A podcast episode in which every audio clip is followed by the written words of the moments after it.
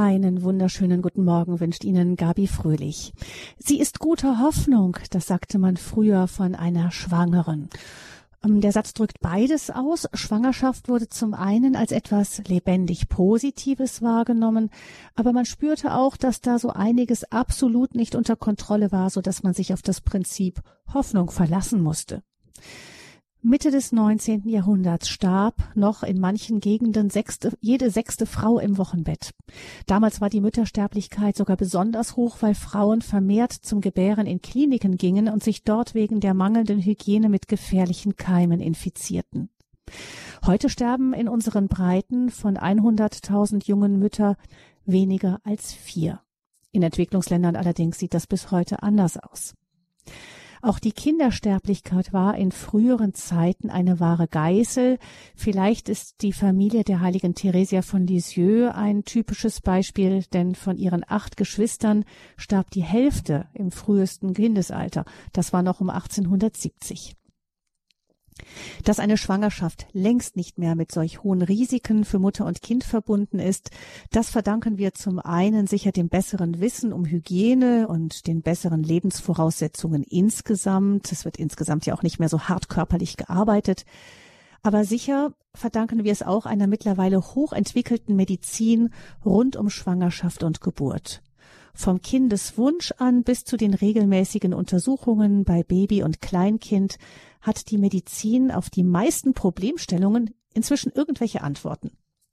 Allerdings fragen Paare sich mittlerweile, ob diese engmaschigen Kontrollen dem verborgenen Wunder vom Beginn des Lebens an nicht auch seinen Zauber und auch die Natürlichkeit nehmen. Und man fragt sich vielleicht mittlerweile auch, welche Untersuchungen vielleicht sogar ethisch problematisch sein könnten. Über Wege durch den Vorsorgedschungel unserer Tage sprechen wir mit Frau Professor Dr. Angela Köninger. Sie ist Chefärztin und Klinikdirektorin der Frauenklinik in der Klinik St. Hedwig in Regensburg. Dort ist die Schwangerschaftsvorsorge ihr tägliches Geschäft sozusagen.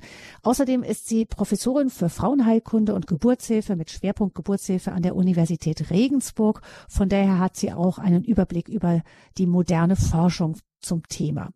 Frau Professor Königer ist bei uns kurzfristig für eine ausgefallene Referentin eingesprungen. Der Name steht also noch falsch im gedruckten Programm. Ein ganz großes Dankeschön dafür und herzlich willkommen, Frau Professor Königer in Ravensburg. Ja, vielen Dank, äh, liebe Zuhörerinnen und Zuhörer, liebe Frau Fröhlich, dass ich heute mit Ihnen diese Stunde verbringen darf und vielleicht auch ein bisschen Licht in diesen wirren Vorsorgedschungel hineinbringen kann. Mhm. Ja, wir sind ja heute inzwischen, ich meine, wir haben, nehmen die Mediziner selbstverständlich, sehen sie teilweise vielleicht auch sogar etwas kritisch, aber vielleicht müssen wir uns manchmal noch in Erinnerung rufen, ähm, gerade die Müttersterblichkeit und der, der Kindsbetttod, das war ja wirklich eine, eine wirklich schlimme Geißel in der Zeit. Ich erinnere mich, mein Großonkel noch, der wurde, wenn man ihn den gefragt hat, ähm, welches für ihn die bedeutendsten Männer der Welt seien. Da nannte er damals einen sogenannten Dr. Ignaz Semmelweis. Das war der Arzt, der festgestellt hat, dass ähm, die Frauen in den Kliniken, in den Geburtskliniken einfach starben, weil man einfach über das Prinzip der Hygiene noch nichts wusste. Da gab es irgendwelche Medizinstudenten, die sezierten Leichen und gingen dann hinterher zu den äh, Frauen, die gerade ihre Kinder bekamen. Und ähm, das ging gründlich schief. Ich denke, ähm, wir können uns das heute kaum vorstellen, was das damals bedeutet hat.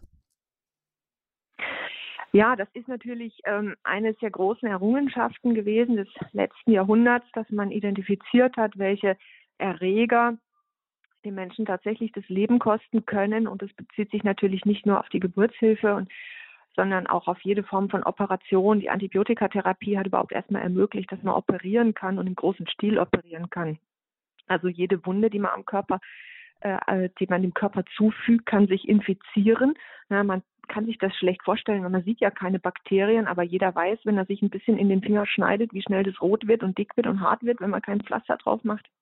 Also das heißt, das geht ganz schnell, dass Bakterien in den Körper eindringen oder man denkt mal an eingewachsenen äh, Fußnagel, was das ausrichten kann, so eine ganz kleine Pforte, wo ein paar Bakterien reingehen. Also es bezieht sich natürlich nicht nur auf die Geburtshilfe, sondern insgesamt auf die mhm. Medizin. Die Möglichkeit der Antisepsis, der Desinfektion und der gezielten antibiotischen Therapie hat sehr, sehr viel möglich gemacht. Und in der Geburtshilfe ist es halt so, jeder Mensch Äh, jedem Menschen geht eine Geburt voraus. Ne? Nicht jeder Mensch wird operiert, nicht jeder hat einen geplatzten Blinddarm, nicht jeder muss überhaupt mal ins Krankenhaus, aber geboren werden muss jeder. Das heißt, pro Mensch gibt es auch eine Geburt. Ja, und damit ist natürlich die Wahrscheinlichkeit, dass hierbei was passiert, rein statistisch schon mal am höchsten, weil das einfach das häufigste Ereignis ist von allen möglichen medizinischen Interventionen und Prozeduren. Ne? Mhm. Und ähm, Natürlich entsteht eine Wundfläche durch die Geburt. Es gibt eine innere Wundfläche im Bereich der Gebärmutter. Es gibt natürlich auch äußere Verletzungen im Bereich des Geburtskanals, so dass natürlich die ähm, Eintrittspforte für Keime bei einer Entbindung, bei einer Geburt einfach relativ groß sind. Aber nicht nur für die Mutter ein Problem mit den Bakterien, sondern eben auch für das Kind. Das Kind hat noch ein unreifes Immunsystem, das heißt, es ist nicht in der Lage, wie der Erwachsene zum Beispiel sich gegen Bakterien zu wehren. Und gerade Kinder, die noch ein bisschen zu früh kommen, Frühgeburten, ähm, die haben ein noch schwächeres äh, Immunsystem als reif geborene Kinder. Und da geht es natürlich sehr schnell, dass sie sich auch aus dem Geburtskanal der Mutter, der natürlicherweise durch die Nähe zu den Ausscheidungsorganen immer mit Bakterien besiedelt ist, da ist die Wahrscheinlichkeit eben groß, dass auch ein Kind sich da einfach Bakterien aufschnappt auf einem, auf einem äh, Geburtsweg.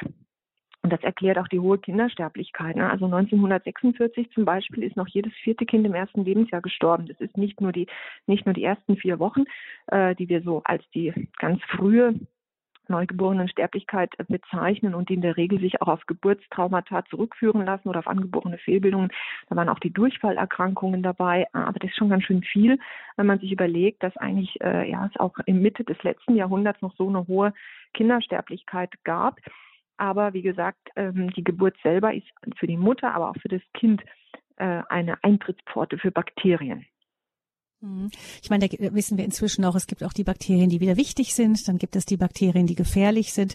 Ähm, sicher ist das jetzt nicht nur in der Klinik, dass dieses Wissen auch äh, inzwischen denjenigen, die Geburten begleiten, zugutekommt, sondern es gibt ja auch Hausgeburten und auch da weiß man ja inzwischen auch äh, Hebammen, die sowas begleiten, die wissen auch, worauf sie da zu achten haben, oder?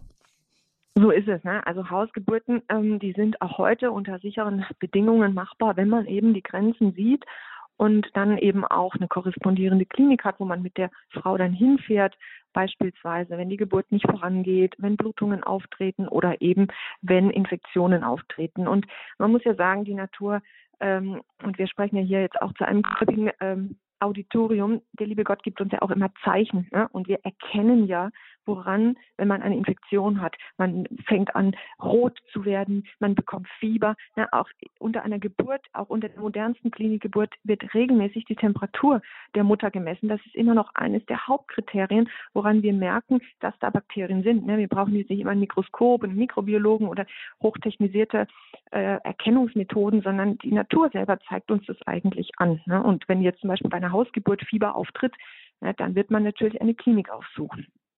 Hm. Und wenn kein Fieber auftritt, dann sind auch keine, auch keine und dann, dann ist, die, ist das Risiko auch gering, dass da ein Problem entsteht. Nicht, nicht jede Geburt ist mit Problem behaftet, das muss einem auch klar sein, sonst wäre die Menschheit schon längst ausgestorben. Denn äh, hm. uns gehen ja Jahrhunderte, Jahrtausende äh, voraus, wo es diese ganzen Möglichkeiten nicht gab. Ne? Man hatte eben Verluste, mütterliche Verluste, kindliche Verluste, aber natürlich der Großteil äh, hat keine, keine Auffälligkeiten und läuft absolut glatt. Ne? Sonst wären wir schon, wären wir schon nicht mehr auf der Welt. Ne? Es geht jetzt genau darum, das ist vielleicht das erste Stichwort, nicht alle nervös zu machen und sich vorzustellen, was alles passieren kann, sondern eben diejenigen Fälle rauszufiltern, die vielleicht problematisch sein können, wo man inzwischen auch durchaus etwas tun kann. Und damit sind wir bei den Vorsorgeuntersuchungen. Also von dem Moment an, wo man einen Schwangerschaftspositivtest hat, ähm, dann beginnt hier eigentlich schon die Vorsorge und diese Untersuchungen sind teilweise auch relativ engmaschig. Wir würden die, ich würde sie gerne mit Ihnen durchgehen. Ähm, Frau Professor Königer, einfach um zu gucken, was ist erstmal, dass wir einfach wissen, welche Untersuchung ist wofür da. Also zum Beispiel eine Schwangere, äh, die im, bei dem Frauenarzt ankommt, die wird immer erstmal um eine Urinprobe gebeten. Da fangen wir vielleicht damit mal an. Wofür ist das gut? Also die Urinprobe, die soll in erster Linie einen Harnwegsinfekt erkennen lassen. Ja, wie ich schon gesagt habe, der Geburtskanal und die Ausscheidungsorgane sind ja rein anatomisch, also in der Körperbauweise sehr, sehr nah beisammen. Und es ist so, dass eine Blasenentzündung der Frau eben ganz schnell auch zu einer Infektion der Gebärmutter führt. Jetzt kann man sich fragen, naja gut, Blasenentzündung, äh, so häufig ist es doch auch nicht. Nicht jede Frau hat ständig Blasenentzündungen. Da kommt ein zusätzlicher Aspekt dazu. In dem Moment, wo die Mutter schwanger ist, wird ihr Immunsystem heruntergefahren, ja, weil das Kind ist ja genetisch nicht gleich wie die Mutter. Das hatte die Hälfte der Gene vom Vater und die andere Hälfte von der Mutter. Das heißt, es ist ein Phänomen des Immunsystems, dass dieses Kind überhaupt vom mütterlichen Organismus toleriert wird. Wenn wir heute, wie gesagt, ein kleines Stückchen Holz in, die, in, in, in den Finger kriegen, ja, dann fängt sofort das Immunsystem an zu arbeiten und will das Stückchen loswerden und es wird rot und tut weh oder wenn uns was ins Auge fliegt, na, dann kommen sofort die Tränen und ähm, der Körper will den Fremdkörper loswerden. Aber beim Kind macht es eben das Immunsystem nicht so. Das die Mutter toleriert mit ihrem Immunsystem das Kind, was nur zur Hälfte ihr genetisch entspricht. Das heißt, durch die Hormone, die in der Regel vom Mutterkuchen produziert werden, wird das Immunsystem der Frau heruntergefahren und dann, damit wird sie viel anfälliger für Infektionen wie außerhalb der Schwangerschaft. Und gerade der Harnweginfekt ist eben so was ganz Häufiges. Und deshalb schaut man im Urin, ist der sauber oder gibt es hier schon Hinweise auf Bakterien? Natürlich will man auch erkennen, ob eine Mutter zum Beispiel einen chronischen Organschaden hat an den Nieren. Ja, weil da kommen wir später nochmal drauf. Die Schwangerschaftsvergiftung ist eine der schlimmsten und häufigsten Komplikationen in der Schwangerschaft und Frauen, die schon einen Nierenschaden haben, ne, die haben da ein besonders hohes Risiko. Auch da kann man sehen, sind zum Beispiel Eiweiße im Urin und nicht zuletzt schaut man auch, ob Zucker im Urin ist, ob vielleicht ein nicht erkannter Diabetes vorhanden ist, weil auch der Diabetes, wenn die Mutter einen Diabetes hat, äh, dann ist das auch sehr, sehr ungünstig für das Kind. Und das sind eben die Parameter, für die, die einen Mutterpass zu Hause haben, die können das mal durchgucken, was denn da untersucht wird im Urin. Ja, da ist eben dann Glucose drin, das ist Zucker, da wird auf Eiweiß geguckt und äh, da wird auch auf Leukozyten geguckt, also auf weiße Blutkörperchen und damit ähm, schaut man eben nach diesen drei genannten Aspekten. Also das heißt, das Urin ist sozusagen ein Bote, der anzeigt, was im Körper stattfindet. Ganz genau, ja, ja. Hm. Ähm, vielleicht machen wir an der Stelle einen ganz kurzen Sprung, nämlich es gibt ja nochmal den speziellen Fall bei Geburten, weil Sie sagten, es ist schon ein Wunder, dass die Frau das Kind überhaupt toleriert, der Körper der Frau, dieses Fremd, diesen Fremdkörper sozusagen. Ähm, das ist ja nochmal speziell, wenn ähm, Gebur vorherige Geburten eben eine sozusagen falsche Blutgruppe hatten, die Kinder.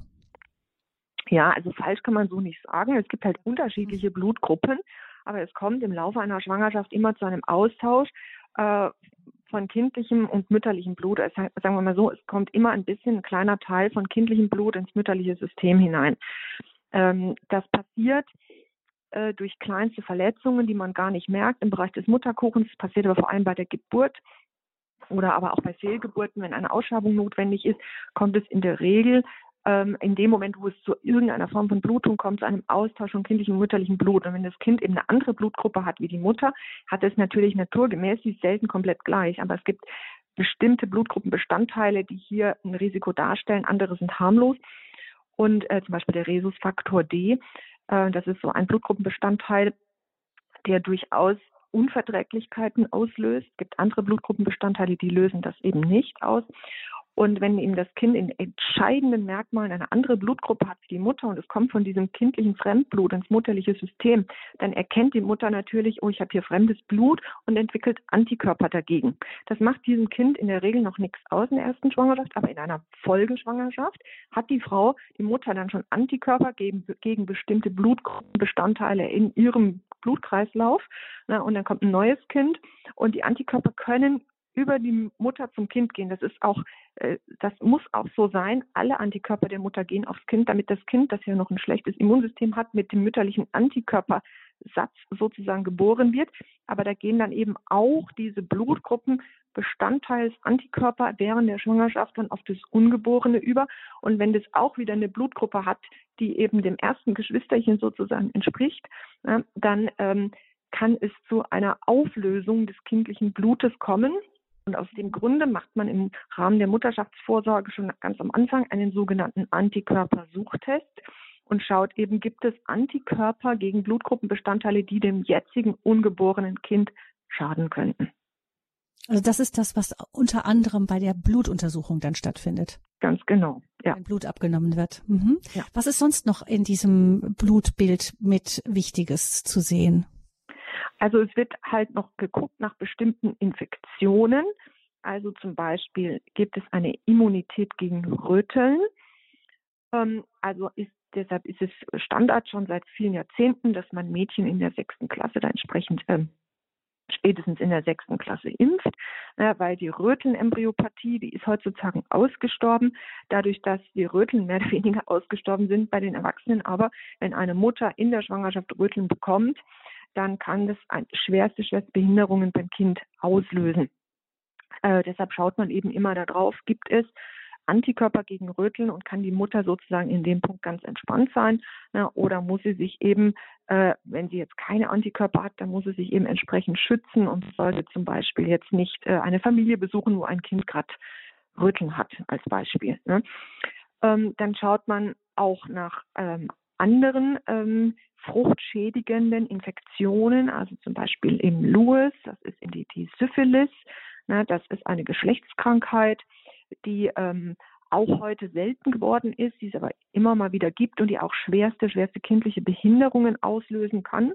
Und da ist es so, wenn eine Frau das haben sollte, da guckt man also nicht nach Antikörpern, sondern guckt nach diesen Keimen, nach diesen Erregern, ne, äh, wenn die Mutter sich in der Schwangerschaft eben infiziert oder hat diese Erreger im Blut, dann kann man eine gezielte antibiotische Behandlung machen und dann ähm, wird das Kind vor einer Behinderung äh, bewahrt. Dann schaut man nach einem Blutbild der Mutter, schaut, hat sie genug, äh, überhaupt genug Blut selber, um auch das Kind ausreichend äh, zu versorgen. Also man schaut nach dem sogenannten Blutfarbstoff, nach dem roten Blutfarbstoff. Und wenn da ein Mangel ist, dann muss man eben auch entsprechend dem auf den Grund gehen und zum Beispiel Eisen geben, damit das Blut sich äh, besser bilden kann und damit eine bessere Durchblutung auch dann in der Gebärmutter möglich ist. Das sind eigentlich so die wesentlichen Blutuntersuchungen, die man am Anfang macht. Man misst dann noch den Blutdruck, um eben auch schon ja. zu gucken, gibt es eine Neigung zu Bluthochdruck, weil das erhöht das Risiko für eine Schwangerschaftsvergiftung später. Und da ist es dann auch ganz wichtig, wenn jetzt eine Frau einen hohen Blutdruck hat, dass man dann Medikamente gibt und den Blutdruck senkt, weil das Gefäßsystem im Bereich der Gebärmutter ist sehr, sehr, sehr sensibel. Und so ein hoher Druck kann da eben dann auch in einer kurzen Zeit, in wenigen Monaten, Gefäße ähm, ja, in ihrer Funktionalität, in ihrer Struktur stören ne, und kann natürlich auch für die Mutter, die insgesamt in der Schwangerschaft einen höheren Blutdruck bekommt, äh, kann für die Mutter gefährlich werden. Deshalb ist eine gute Blutdruckeinstellung sehr, sehr wichtig, um eine Art Gefäßschonung im Bereich der Gebärmutter zu gewährleisten und auch natürlich zu verhindern, dass die Mutter eine Blutdruckkrise bekommt. Und das, dann macht man noch einen Krebsabstrich vom Gebärmutterhals, ne, weil, wie ich schon gesagt habe, das Immunsystem eben heruntergefahren wird. Und deshalb können auch Erreger im Bereich dem Genitaltrakt äh, sozusagen einen Wachstumsschub bekommen, dadurch, dass das mütterliche Immunsystem runtergefahren wird. Und das kann, da gibt es natürlich Erreger, die können auch Krebs oder Krebsvorstufen am Gebärmutterhals auslösen. Und das ist immer wichtig, dass man am Anfang der Schwangerschaft da sicher sein kann, da ist nichts in die Richtung. Oder gibt es vielleicht schon eine Krebsvorstufe am Gebärmutterhals? Natürlich insgesamt selten, aber wenn man in einer großen Klinik arbeitet, hat man immer wieder ein, zwei Frauen, die ja, die einfach dann Krebsvorstufen am Gebärmutterhals haben. Und da muss man besonders dann aufpassen, dass es nicht zum Krebs wird in der Schwangerschaft. Ähm, und da, dafür ist es eben wichtig, dass man sozusagen schon die Startsituation äh, zu Beginn der Schwangerschaft äh, kennt und da einen guten Abstrich macht. Und dann ist natürlich der Ultraschall wichtig. Wir haben mit dem Ultraschall in der Geburtshilfe eben die Möglichkeit, das Kind zu beobachten und auch die Umgebung, also die Gebärmutter, den Mutterkuchen, Plazenta nennen wir das auf, in der Fachsprache, äh, einfach zu schauen, entwickelt sich das richtig und sitzt alles an der richtigen Stelle. Und gerade in der Frühschwangerschaft macht man dann in der Regel zwischen der neunten und zwölften Schwangerschaftswoche einen Ultraschall, um zu sehen, liegt das Kind überhaupt in der Gebärmutter oder liegt es außerhalb der Gebärmutter. Kann man auch schon ein bisschen früher machen, ab der sechsten Woche ungefähr sieht man schon eine Fruchthöhle in der Gebärmutter. Und natürlich eine Eileiterschwangerschaft, die ist auch nicht so selten. Eine von 100 Frauen hat eine Eileiterschwangerschaft. Äh, da sitzt also das Baby außerhalb der Gebärmutter. Und das ist auch immer sehr gut, wenn man das rechtzeitig sieht und erkennt. Und natürlich interessiert uns auch immer, wie viele Kinder die Frau bekommt. Ist es ein Einling, sind es Mehrlinge? Auch das sehen wir sehr, sehr gut. Äh, in der Frühschwangerschaft. Vor allem sehen wir da sehr gut Mutterkuchen. Und das ist ganz, ganz wichtig, was die ähm, Komplikationen betreffen kann bei Zwillingsschwangerschaften zu sehen, haben, wenn es Zwillinge sind, meistens sind es Zwillinge, Drillinge sind sehr selten, aber gerade bei Zwillingen interessiert uns sehr, äh, haben die beiden Kinder einen gemeinsamen Mutterkuchen oder hat jedes Kind einen eigenen Mutterkuchen? Na, denn in dem Moment, wo sich die Kinder die gemeinsame Plazenta teilen, kann es zu Fehlverteilungen zwischen den beiden Kindern kommen. Und wenn man das rechtzeitig entdeckt, dann kann man da auch äh, großen Schaden verhindern. Jetzt kann man sich sagen, na gut, das ist doch alles sehr selten, das stimmt auch, aber wir haben eine von 50 Schwangerschaften als Zwillingsschwangerschaft und ein Viertel davon ist eine sogenannte monokuriale Schwangerschaft, also wo sich beide Kinder einen Mutterkuchen teilen. Also so selten ist es dann doch nicht. Also wir haben hier in unserer Klinik, wir haben hier ungefähr 3600 äh, Kinder, die pro Jahr auf die Welt kommen und wir haben jetzt in der Vorsorge immer so vier, drei, vier, fünf Frauen mit einer solchen Schwangerschaft, wo beide Kinder sich einen Mutterkuchen teilen. Also das ist in so einer mhm. größeren Geburtsklinik wirklich was Häufiges, was man ständig sieht. Das heißt aber, das sind alles, was Sie jetzt sagen, Frau Professor König, sind alles Untersuchungen, wo man sagt, wenn man da was entdeckt, da kann man dann auch etwas machen, da kann man Mutter und Kind helfen. Genau. Genau, also die Schwangerschaftsvorsorge, die Vorsorge der Schwangerschaft hat im Grunde äh, drei Ziele. Zum einen will man eben sehen, ist die Mutter adäquat angepasst an die Schwangerschaft? Ist sie in der Lage, ähm, dass die Schwangerschaft sich gut entwickeln kann, dass das Kind sich gut entwickeln kann, dass der Mutterkuchen sich gut entwickeln kann? Ähm, also passt sich die Mutter äh, bleibt die Mutter gesund auch ne, durch die Schwangerschaft. Wir schauen uns das Kind an, uns interessiert beim Kind, wächst es richtig, ist das Kind auch gesund? Ne? Und zwar jetzt nicht mit der Frage, will ich es denn dann haben oder nicht, ne, sondern auch mit der Frage, wo kommt das Kind idealerweise auf die Welt, um dann optimal versorgt zu werden. Und uns interessiert natürlich auch in der Vorsorge das Bindeglied zwischen Mutter und Kind und das ist eben die Gebärmutter mit dem Mutterkuchen. Denn äh, diese beiden Organe, die müssen das Kind letzten Endes versorgen und die müssen nachher auch ermöglichen, dass das Kind geboren werden kann. Und diese drei Kompartimente, Mutter, Kind und dann eben Gebärmutter mit Mutterkuchen, das sind die drei Elemente einer Vorsorge, wo man eben rechtzeitig erkennen will, gibt es Probleme, die man beheben kann oder wo man sich dann entsprechend an eine Situation anpassen muss. Also beispielsweise, wir haben einen verkürzten Gebärmutterhals und ein Kind kommt in der 26. Woche auf die Welt. Das kann mit 26 Wochen nicht äh, überleben ohne entsprechende Versorgung. Kommt es aber in einer Klinik auf die Welt, wo eine spezialisierte Kinderklinik ist, kann das später ein ganz normales oder ein relativ normales Leben führen. Und aus dem Grunde können wir manchmal auch Dinge nicht verhindern. Auch Frühgeburten können wir nicht immer verhindern, aber wir versuchen sie eben durch die Vorsorge so rechtzeitig zu erkennen, dass sie für das Kind die besten Voraussetzungen schaffen können mit den Möglichkeiten, die wir halt in unserer Zeit haben. Wir können ja auch immer nur entsprechend der Möglichkeiten handeln, die wir haben. Also wir haben viele Möglichkeiten und damit gibt es natürlich dann auch den Wunsch und auch irgendwo eine, eine Art moralische Verpflichtung, die Möglichkeiten, die man gut und heimatnah ergreifen kann, die auch zu nutzen. Mhm. Gucken wir noch weiter. Ultraschall haben Sie gesagt, das ist ja immer für die Eltern fast das Aufregendste. Man guckt einmal so durch diese Bauchdecke durch und sieht, was drinnen passiert. Sie haben gesagt, der erste, da guckt man erstmal nach, sitzt das Kind an der richtigen, also sitzt es an der richtigen Stelle. Und ähm, dann gibt es ja mittlerweile noch zwei weitere Ultraschalls, die von den von den Krankenkassen übernommen werden. Das hat man ja etwas eingeschränkt. Aber ähm, welche anderen beiden sind da noch diejenigen, die übernommen werden und die, von denen man auch sagt, die sind auch wirklich wichtig? Also zwischen 9. und 12. Woche ist ein Ultraschall vorgesehen, zwischen 19. und 22. Woche und zwischen 29. und 32. Woche, also alle zehn Wochen sozusagen. Und ähm, bei diesem allerersten Ultraschall, wie gesagt, da geht es um die Kindslage, auch darum, ist das Kind überhaupt vital. Dann beim zweiten Ultraschall, da geht es um die sogenannte Feindiagnostik. Das heißt, man guckt sich alle Organe des Kindes von Kopf bis Fuß an und schaut, ob die Bauweise regelrecht ist oder ob es strukturelle Fehlbildungen beim Kind gibt. Und ähm, es gibt eine, eine Fehlbildung, wo tatsächlich die Sterblichkeit des Kindes nach der Geburt davon abhängt, ob man sie vorher entdeckt hat oder nicht. Und das ist der Herzfehler. Also beispielsweise ein offener Rücken, ob man den vorher sieht oder nicht, ändert nichts an der Sterblichkeit des Kindes. Aber ein Herzfehler, den man übersieht, der führt zu einer höheren Sterblichkeit, weil äh, die Kinder im Mutterleib komplett über die, den Mutterkuchen und über die Atmung der Mutter versorgt sind. Das heißt also auch ein Herzfehler kommt im Mutterleib überhaupt nicht zum Tragen. Nach der Geburt muss das Herz aber in der Lage sein, den, als Pumpe den eigenen Kreislauf des Kindes aufrecht zu erhalten.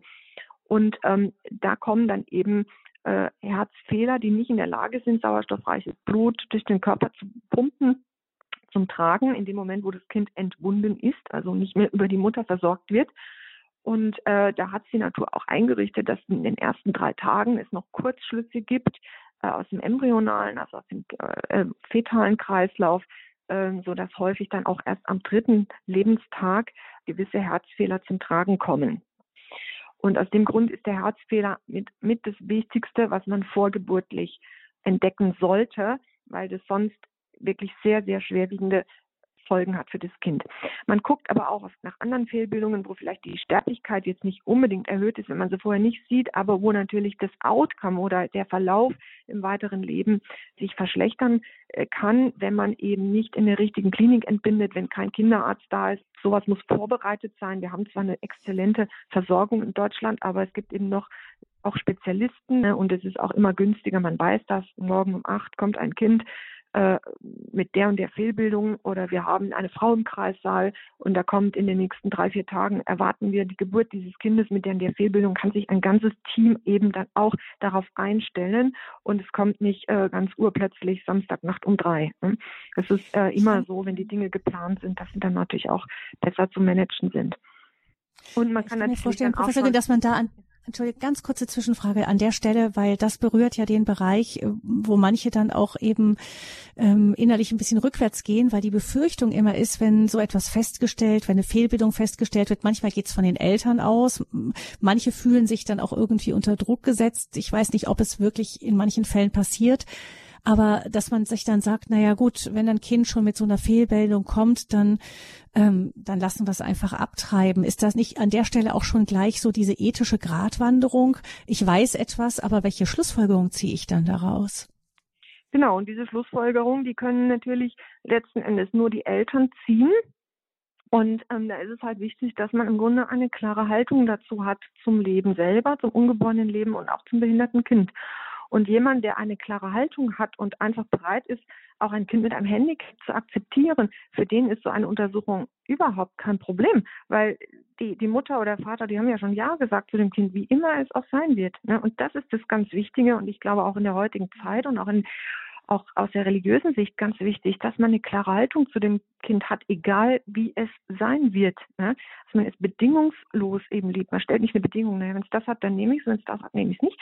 Diese bedingungslose Liebe schließt ein, dass man ein Kind mit einem Handicap akzeptiert. Und dann kann so eine Untersuchung auch einer, einem Elternpaar äh, jetzt nicht, äh, nicht ernsthaft in einen Konflikt bringen. Natürlich äh, ist es sehr, sehr traumatisierend und beschäftigt die Eltern. Und die Vorstellung, das Leben mit einem behinderten Kind oder mit einem Kind, was, was eben operiert werden muss, das ist natürlich eine sehr große Belastung. Ne? Und ähm, es gibt auch Situationen, wo man sagt, na, zum Glück habe ich das vorher nicht gewusst. Ne? Es gibt immer mal wieder auch mhm. Eltern, die, die ein Kind kriegen mit einem Down-Syndrom, was vorher nicht entdeckt wurde und die dann sehr, sehr glücklich sind mit dem Kind und sagen, zum Glück hat das vorher keiner gesehen, weil sonst hätte ich mich wahrscheinlich anders entschieden. Ne?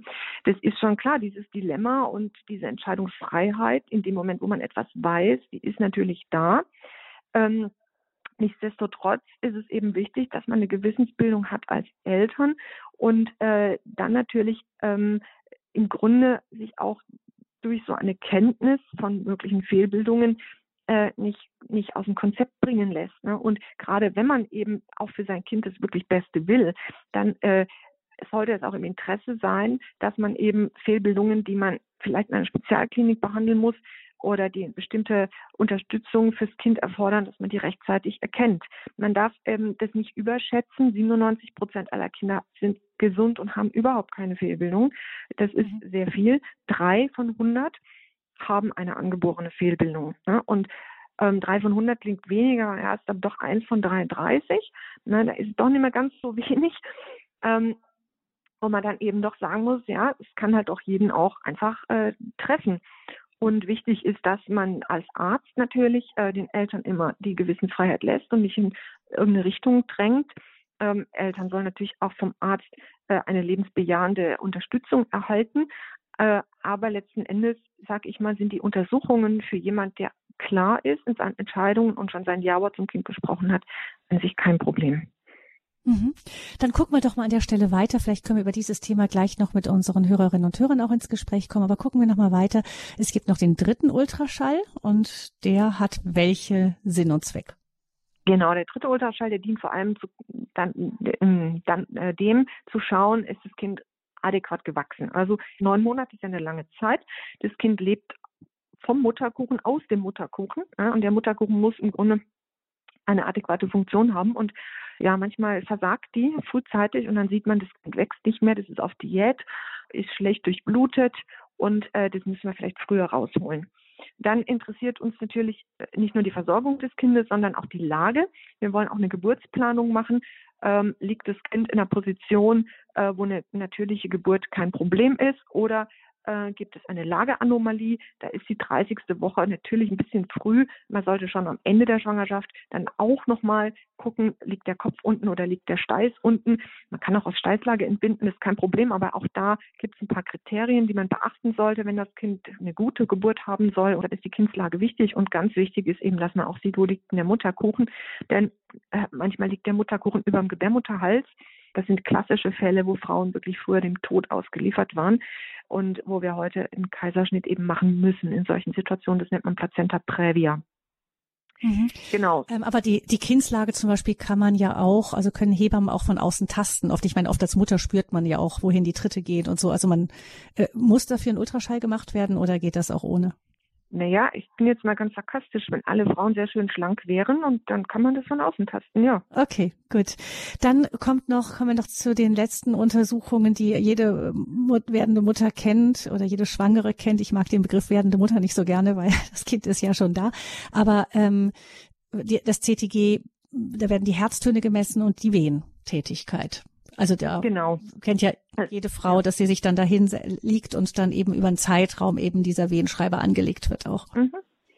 Das CTG hat einen ganz hohen Wert unter der Geburt, weil dort kommen die richtigen Geburtswehen und in dem Moment, wo die Gebärmutter sich verkrampft, fließt da kein Blut mehr durch und man kann dann sehr gut am CTG sehen, wie geht denn das Kind mit dieser Situation um? Ist das Kind in der Lage, mit diesem Geburtsstress klarzukommen. Das, das ist die Hauptbedeutung vom CTG. Aber man macht es ja auch schon vorher, einfach um zu sehen, wie ist das Muster. Mit viel geburtshilflicher Erfahrung weiß man, welches ähm, Herzfrequenzmuster vom Kind deutet auf ein Wohlergehen hin und ähm, kann daraus auch äh, eben Schlussfolgern, ob das Kind in einem momentan, es ist immer nur eine Ist, Erhebung, eine Ist-Zustandserhebung, aber man kann im CTG sehr schön zeigen, ob ein Kind jetzt zum Zeitpunkt, wo man das CTG schreibt, auch äh, sich in einem guten Zustand befindet und keine Not leidet. Mhm.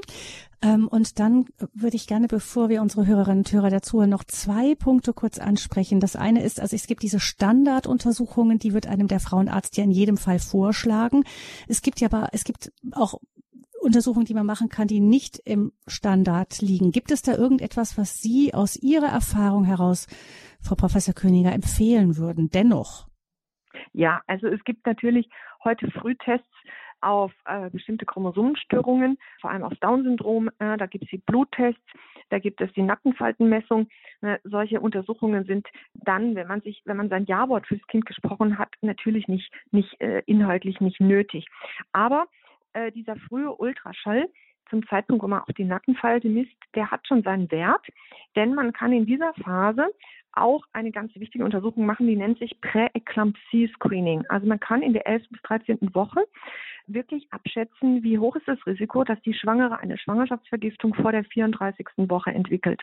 Und dieser Test hat eine extrem hohe Genauigkeit. Also er kann 95 Prozent der Fälle identifizieren, die eine Schwangerschaftsvergiftung vor der 34. Woche bekommen. Und wir dürfen nicht vergessen, dass momentan in Deutschland fast 10 Prozent aller Kinder als Frühgeborene auf die Welt kommen. Und wir könnten ein Teil, vielleicht nicht ganz die Hälfte, aber annähernd die Hälfte der Fälle verhindern, wenn wir sehen würden, wer neigt denn aufgrund einer Störung des Mutterkuchens zu einer Schwangerschaftsvergiftung. Und das kann man mit diesem Präeklampsie-Screening machen. Das ist auch eine Blutentnahme, da misst man die Durchblutung der Gebärmutter, man schaut sich auch das Kind an und ähm, man misst die, eben die Durchblutung von mütterlicher Seite äh, der Gebärmutter und man bestimmt auch bestimmte Blutparameter aus dem, äh, also aus dem mütterlichen Blut, die aber aus dem Mutterkuchen kommen. Und wenn eine Frau ein erhöhtes Risiko hat für eine Schwangerschaftsvergiftung, genau gesagt statistisch größer 1 zu 100, dann würde man ihr Aspirin geben in einer Dosis von 100 bis 150 Milligramm und damit kann man in über 80 Prozent der Fälle das Auftreten einer frühen Schwangerschaftsvergiftung verhindern. Ich halte diesen Test für eine der größten Errungenschaften in der Geburtshilfe, weil wir mit diesem Test und auch mit der entsprechenden Behandlung einen Teil der Frühgeburten verhindern können. Und da muss ich sagen, wir haben hier eine Möglichkeit, was zu tun. Und ich kann wirklich jeder Schwangeren nur raten, dieses frühe Screening auf Schwangerschaftsvergiftung durchzuführen. Das machen in der Regel auch die Experten, die die Nackenfaltenmessung machen, weil der Test hat sich auch in dem Kontext ähm, mit etabliert, ist aber eigentlich ein völlig anderer Test, aber wurde von den gleichen Entdeckern sozusagen beschrieben und findet auch in der gleichen Schwangerschaftswoche statt. Auch hier kann ich auch nur mal sagen, ne, auch in der 11., 12., 13. Woche kann man schon die Anatomie des Kindes sehen. Und ähm, jemand, der in seinem Gewissen klar ist, der wird durch so eine Untersuchung sich nicht in seinem Gewissen äh, irritieren lassen. Und es ist auch immer eine schöne, schöne Erfahrung zu sehen, wie groß ist eigentlich schon ein Baby in der elften Woche, äh, wo man ja auch noch abtreiben kann. Das ist schon sehr, sehr beeindruckend, das wirklich auch zu sehen, dass da eigentlich schon alle Organe da sind, dass alles ausgebildet ist und dass der Arzt das auch schon über die Bauchdecke sogar sehen kann. Es ist Zwerch für den Takt. Große Herzfehler können ausgeschlossen werden. Und ähm, das muss man jetzt nicht negativ sehen, in dem Sinne, dass man sagt, ja, die Ärzte gucken in der zwölften Woche schon, ist das Kind gesund, sondern man kann auch darüber staunen, was in dieser Woche eigentlich schon alles da ist und was für, wie früh der Mensch da schon so eine Perfektion hat, die wir sogar darstellen können. Mhm. Sehr in der Diskussion ist jetzt gewesen dieser Bluttest auf Down-Syndrom. Vielleicht mögen Sie dazu auch noch etwas sagen. Ja, also bei diesem Bluttest wird ja interessanterweise nicht das Kind untersucht, sondern der Mutterkuchen und auch nicht der gesunde Mutterkuchen, sondern abgestorbene Zellen aus dem Mutterkuchen. Die werden abgegeben von dem Mutterkuchen und schwimmen in der Zirkulation der Mutter. Und diese ähm, diese, so man nennt das zellfreie DNA, also sind keine Zellen, sondern das ist einfach Erbgut aus zerfallenen Zellen so kann man das sagen. Das wird da durch eine spezielle Technik untersucht im Hinblick auf die äh, drei häufigsten Chromosomenstörungen ähm, Trisomie 13, 18 und 21. Und Trisomie 13, 18, das sind nicht lebensfähige Chromosomenstörungen. Na, von daher sind die auch anders zu behandeln. Das Down-Syndrom, aber das Down-Syndrom ist nun mal die häufigste genetische Erkrankung, die zufällig entsteht mit der Befruchtung oder bei der Befruchtung und auch mit dem Alter der Mutter korreliert.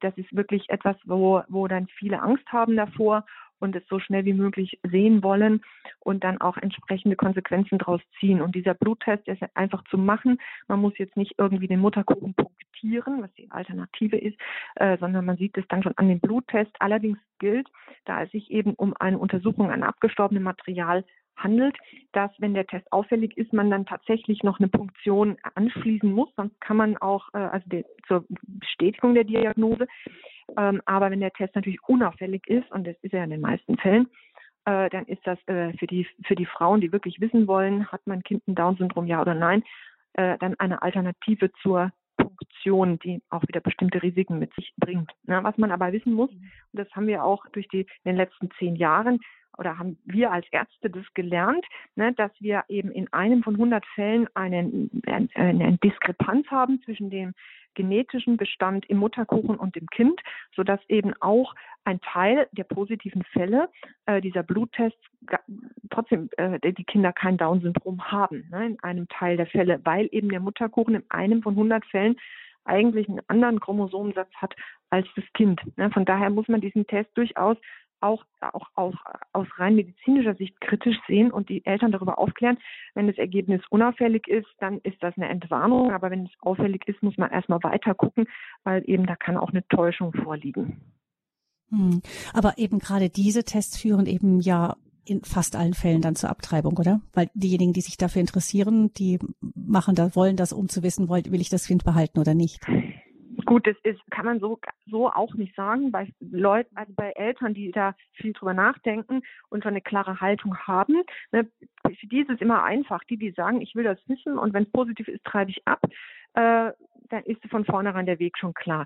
Dann gibt es die anderen, die sagen, ich würde nie abtreiben, ne, da brauche ich auch den Test nicht machen. Ne? Und dann gibt es natürlich auch diejenigen, die sagen, ich würde nie abtreiben, aber ich will wissen, was los ist oder ich brauche diese Beruhigung da ist es auch relativ klar. Gut, diese Eltern, die können natürlich dann, wenn ein negativer Befund da ist oder halt was, was ein schlechter, schlechter Befund da ist, durchaus ins Strauchen kommen. Ne? Aber dann gibt es auch leider einen Großteil, die eigentlich gar nicht wissen, was sie machen, wenn der Test auffällig ist. Die denken, ah, ich mache ihn halt mal.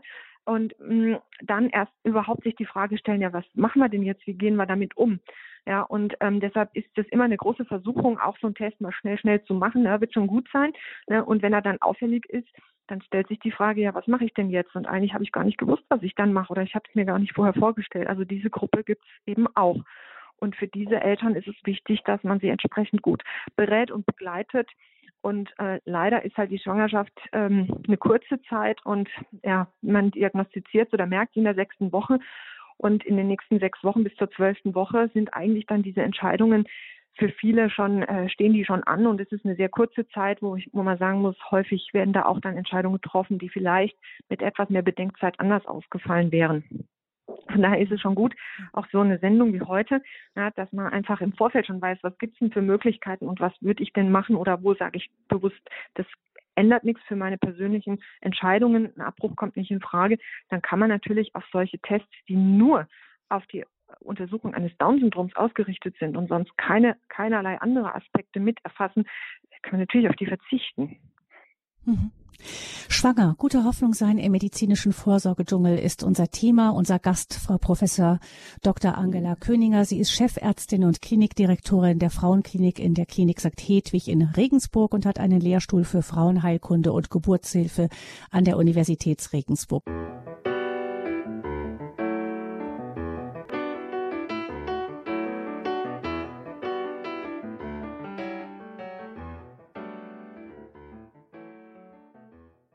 Die Medizin begleitet Schwangere heute engmaschig auf dem Weg zur Geburt. Welche Untersuchungen sind sinnvoll? Welche Erkenntnisse bringen sie uns? Und welche Hilfen können Mutter und Kind aufgrund von diesen Vorsorgeuntersuchungen und den Erkenntnissen daraus erhalten?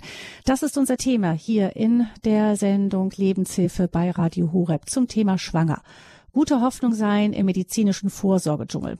Für Ihre Fragen da ist Frau Professor Angela Königer. Sie ist Chefärztin und Klinikdirektorin in der Klinik St. Hedwig in Regensburg und hat einen Lehrstuhl für Frauenheilkunde und Geburtshilfe in der Universität Regensburg. Äh, Frau Professor Königer, vielleicht können wir noch ähm, ganz kurz klären, ähm, welche Untersuchungen kann, soll, kann nur oder soll ein Spezialist machen und welche Untersuchungen bekommt, kann genauso gut der reguläre Frauenarzt übernehmen?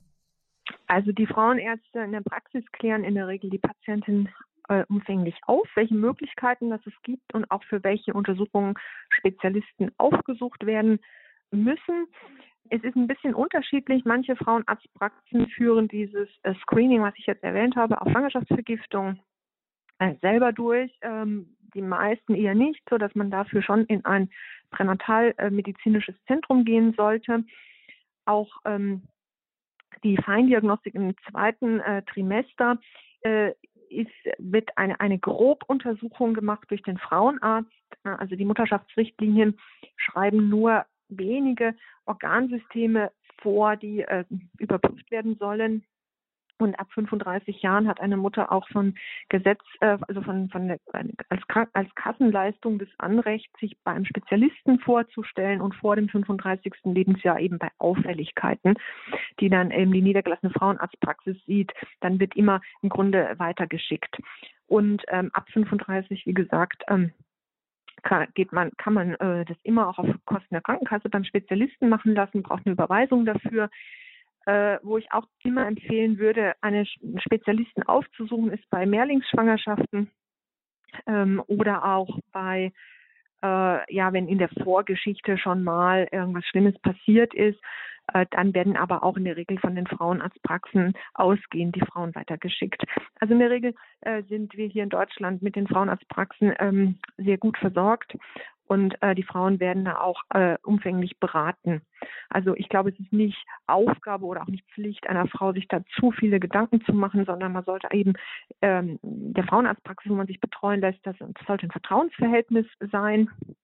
Ja, man darf auch durchaus seine ethischen Einstellungen den, den Ärzten gegenüber äh, sagen. Das wird häufig ein bisschen fehleingeschätzt. Manche Frauen haben Angst. Sie werden, wenn sie jetzt zum Beispiel sagen würden, ja, Abtreibung käme für mich nie in Frage und ich äh, möchte bestimmte Untersuchungen nicht haben. Da haben manche Frauen Angst, dass sie bedrängt werden von ihrem Arzt. Wichtig ist, dass man mhm. einfach von vornherein Klarheit schafft. Das ist für uns Ärzte unglaublich hilfreich, wenn eine Frau sagt, wissen was, ich möchte das gar nicht wissen, das ist für mich okay, ich habe schon mein Ja zum Kind gesprochen, nichts besser wie das.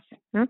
Und da muss man auch als Patientin nicht so Sorge haben, dass man wegen dem irgendwie gemaßregelt wird, weil der Arzt vielleicht eine andere Einstellung hat. Das weiß man ja auch gar nicht, wie die Einstellung von dem Arzt ist. Vielleicht ist die auch nochmal anders, als man selber denkt. Und da hilft einfach Klarheit und dass man einfach klar sagt, so und so sind meine Haltungen und ich möchte von Ihnen beraten werden, was ist sinnvoll, was nützt mir, meinem Kind und da ist bei mir die Grenze. Ich glaube, da, das ist die beste Basis für eine gute Arzt-Patienten-Beziehung. Aber dieses Schwangerschaftsvergiftungsscreening, das, da mache ich immer ein bisschen Werbung dafür, weil sich das erst seit, gibt es erst seit kurzem und das wird doch leider an vielen Stellen noch nicht angeboten und ist auch noch nicht so bekannt. Aber ich halte es wirklich äh, zur Frühgeburtenvermeidung für sehr, sehr wichtig. Und das machen meistens doch nur die Spezialzentren. Hm.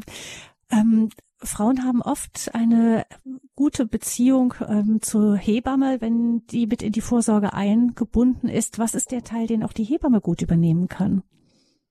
Also was die Hebamme gut übernehmen kann, sind im Grunde auch all die Fragen, die die Mutter betrifft. Ne? Also wie gut passt sich die Mutter an die Schwangerschaft an? Auch das Befinden der Mutter, jetzt nicht nur irgendwelche Werte, die man misst. Ne? Also man, die Hebamme wird jetzt auch keine Blutdruckeinstellung machen oder keine Insulineinstellung beim Diabetes. Das ist dann schon eher ärztliche Aufgabe. Aber es gibt ja noch viel mehr Aspekte. Wie schläft die Mutter? Äh, was hat sie für Beschwerden? Und ähm, da sind die Hebammen einfach wirklich die absoluten Meisterinnen, was auch insgesamt das Befinden der Frau betrifft, aber auch was die Vorbereitung auf die Geburt betrifft. Ne? Die Hebamme ist ja in erster Linie die Person, die die Frau auch entbindet, die bei ihr bei der Geburt ist. Und da ist sie den Ärzten haushoch überlegen, was eben auch Techniken betrifft, wie, äh, wie man sich auf die Geburt vorbereitet. Das sind teilweise körperliche Übungen, ja, gymnastische Übungen, die man nicht unterschätzen darf. Also es gibt auch zum Beispiel bei der Steißlage die Möglichkeit, über äh, bestimmte Körperübungen das Kind zum Drehen zu bewegen. Und das sind die Hebammen absolut äh, Spitzen, äh, Spitze. Also auch den Ärzten viel, viel mehr überlegen. Und auch unter der Geburt, ne, wenn die Geburt nicht vorangeht, äh, woran liegt es, in welche Position muss die Frau einnehmen, wie muss man die Wehen ähm, dosieren, kontrollieren, anstoßen, bremsen. Das ist wirklich äh, Metier der Hebammen. Und die Hebamme hat vor allem eine ganz entscheidende Rolle in der Vorbereitung dann auf die Entbindung selber. Ne? Denn das ist nicht ärztliche Aufgabe, die Entbindung macht die Hebamme. Ne? Und äh, da auf dieses, dieses Ziel hin konzentriert, das bereitet eben die Hebamme dann auch mit der, mit der Frau vor. Und da ist die Hebamme ähm, ganz, ganz, ganz wichtig. Ne? Also es ist immer eine Ergänzung. Also man darf sich nicht vorstellen, dass es hier eine Hierarchie gibt. Da steht der Arzt und da steht die Hebamme und drunter gibt's noch die Frau, sondern es ist ein Miteinander und jeder hat eben seine eigenen Spezialitäten. Also äh, wir Ärzte, auch Geburtshelfer, wir könnten äh, gar nicht eine Frau zwölf Stunden lang äh, begleiten und wir könnten das gar nicht äh, leisten und wüssten gar nicht, wie sollen wir die Frau unter der Geburt begleiten, dass das wirklich die Geburt gut läuft, auch die Schmerzkontrolle und so weiter. Da sind die Hebammen wirklich äh, sehr, sehr gut und natürlich durch ihre, sage ich mal, nicht apparative Erfahrung. Ja, wir Ärzte sind ja schon, sagen wir mal, in der heutigen Zeit sehr mit unserem Ultraschall beschäftigt. Die Hebammen Hebamme ist ja wirklich sehr viel mehr eine beobachtende Person. Ja, das ist das fließt natürlich dann auch sehr, sehr gut mit ein. Und äh, viele Hebammen sind zum Beispiel auch in der Lage, das Kindsgewicht einfach durch Tasten zu, zu erschätzen. Natürlich können wir das sehr einfach berechnen, aber auch äh, unsere Berechnungen haben Grenzen. Es gibt dann Gewichtsgrenzen beim Kind, wo wir sagen müssen, da passen unsere Formeln nicht mehr. Und da ist es unglaublich hilfreich, wenn eine Hebamme ihre Hand auflegt und sagt, das Kind ist viereinhalb Kilo und das passt da nicht durch. Ne? Ähm, also da ist diese, diese praktische Erfahrung der Mütterbeobachtung äh, durch die Hebamme, die ist auch wirklich äh, nicht, in manchen Punkten ist die zu ersetzen durch moderne Technik, aber in vielen Dingen auch nicht. Hm. Eine Untersuchung haben wir, glaube ich, noch nicht genau angesprochen. Ähm, die war nur kurz, haben Sie das erwähnt, die Muttermunduntersuchung. Mhm. Ähm, auch, das ist auch, beginnt ja schon vor der Geburt, nicht, dass man einfach anfängt zu gucken, öffnet sich der Muttermund schon und so. Ähm, vielleicht können Sie dazu noch ähm, kurz sagen, was, was man genau sehen kann und wie wichtig das ist. Also eine Frühgeburt, die durch vorzeitige Wehen entsteht, die, der geht häufig eine Verkürzung des Gebärmutterhalses voraus. Und ähm, da ist es tatsächlich sehr wichtig, dass man das äh, untersucht. Ist der Hals verkürzt, hat die Patientin ein erhöhtes Risiko, dass das Kind in Kürze kommt. Das ist eine extrem wichtige Untersuchung. Allerdings muss man sagen, dieses Tasten, das ist wirklich durch den Ultraschall mittlerweile komplett ersetzt. Und dann sieht man die Länge vom Gebärmutterhals und auch die Form. Man sieht dann auch den Gebärmutterhalskanal und kann das, ähm, also ist jetzt meine persönliche Meinung, besser beurteilen wie durch das Tasten. Und auch wenn man da zum Beispiel in der 20. Woche schon sieht, der Hals ist verkürzt, kann man ja durch ein Verschlussverfahren stabilisieren. Und das hilft auch wieder, die Frühgeburten zu verhindern. Mhm. Ähm, mal so grundsätzlich gefragt, Frau Professor Königer, ist, dass man weiß natürlich heute viel, viel mehr. Ähm, manche Frauen haben so das Empfinden, dass man dadurch, dadurch, dass nach Fehlern gesucht wird, auch die Konzentration auf die Fehler höher ist und sie dadurch etwas weniger entspannt in, in der ganzen Phase sind. Also man kann natürlich sagen, es gibt natürlich auch ein, ein Nichtwissen, was auch manchmal entspannter durch die Schwangerschaft gehen lässt. Wie würden Sie sagen, kann man mit dieser Spannung gut umgehen? Auf der einen Seite ist es gut, manches zu wissen. Auf der anderen Seite ist es für diejenigen, wo dann nichts entdeckt wird. Auf der, manche, manche empfinden das als erleichternd. Ich weiß nicht, ich weiß jetzt, das geht gut. Da habe ich kein, da, da gibt es dieses Problem einfach nicht. Das heißt, ich kann mich entspannen. Und für andere ist es vielleicht manchmal so, dass sie sagen, ja, wir sind so darauf konzentriert zu gucken, welche Fehler hat das Kind, das verändert auch meine Einstellung zum Kind. Gut, ich sag mal, die kritischen Punkte sind immer, wenn was nicht ganz klar ist. Ne? Also wenn man jetzt ein Kind untersucht und den Eltern sagt, das Kind ist gesund, dann ist es auch so. Ja, also zumindest bei dem, was man gesehen hat. Natürlich klären wir immer auf, es gibt eine gewisse Unsicherheit, logisch, ne? alles können wir auch nicht sehen als Arzt. Aber das, was sichtbar ist, das kann man dann auch durchaus mal abhaken. Ne? Und ähm, das Thema dann das Kapitel schließen. Dann gibt es natürlich Befunde, die ja, nicht, nicht ganz eindeutig gut, nicht ganz eindeutig schlecht sind. Und das sind so Situationen, was natürlich sehr belastend ist für alle Beteiligten. Ne?